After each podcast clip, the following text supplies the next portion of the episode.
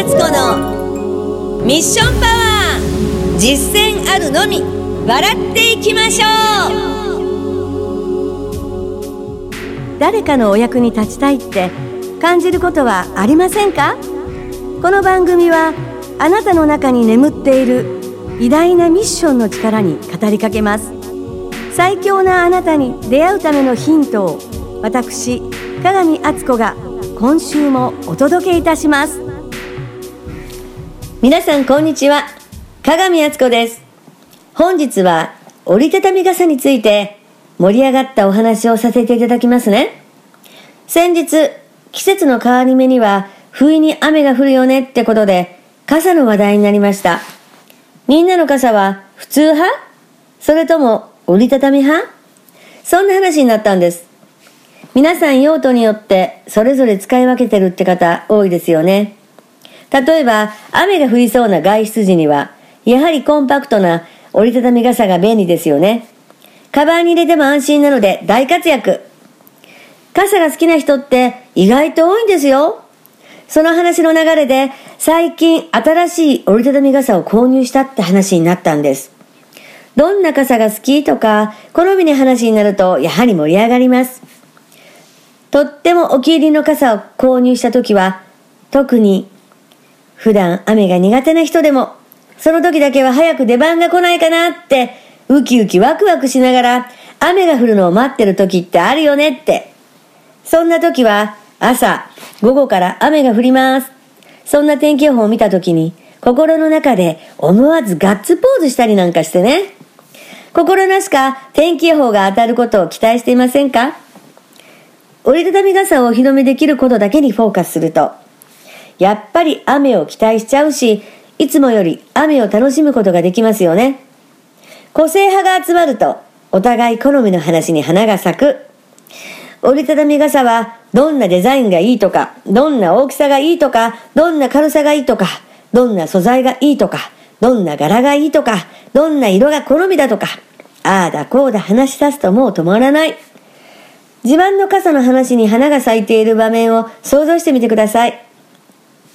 すべての傘に役割があって、すべての傘にこだわりがあって、すべての傘に個性があるのです。では、本日のポイントです。この折りたたみ傘を人間に例えてみますね。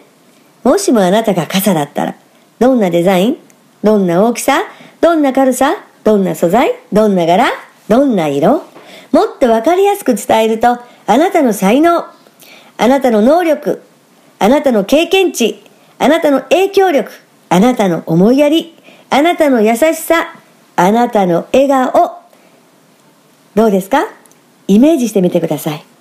素晴らしい折りたたみ傘だとしたら、雨が降れば大きく傘を広げて、誰かを包み、守り、喜びを与え、誰かのために役に立つことができますよね。しかし、雨が降らなければ、宝の持ち腐れ。素晴らしい折りたたみ傘でも出番もなく、自分の姿を小さく折りたたんだまま、誰かの役に立つことができなければ本当にもったいないことだと思いませんか？私たち人間も最高最強の能力を秘めた折りたたみ傘だと、そんなことを思ってみたりしたらどうでしょう？いかがでしょうか？折りたたみ傘と同じだと思うんですよ。すべての傘に役割があって、すべての傘にこだわりがあって、すべての傘に個性があるんです。素晴らしい折りたたみ傘は誰かのために使わなければ本当にもったいないですものね。私たち人間も誰かのために能力を還元できたらどんなに素晴らしいことでしょう。みんなで色とりどりの個性の花を咲かせましょうよ。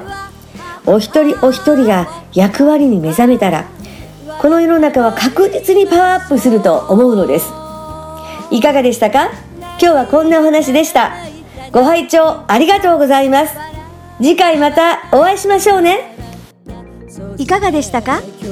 あなたの心にミッションパワーチャージできましたか？少しでも心に響いたらぜひ行動に移し実践してあなたの人生にお役立てくださいね。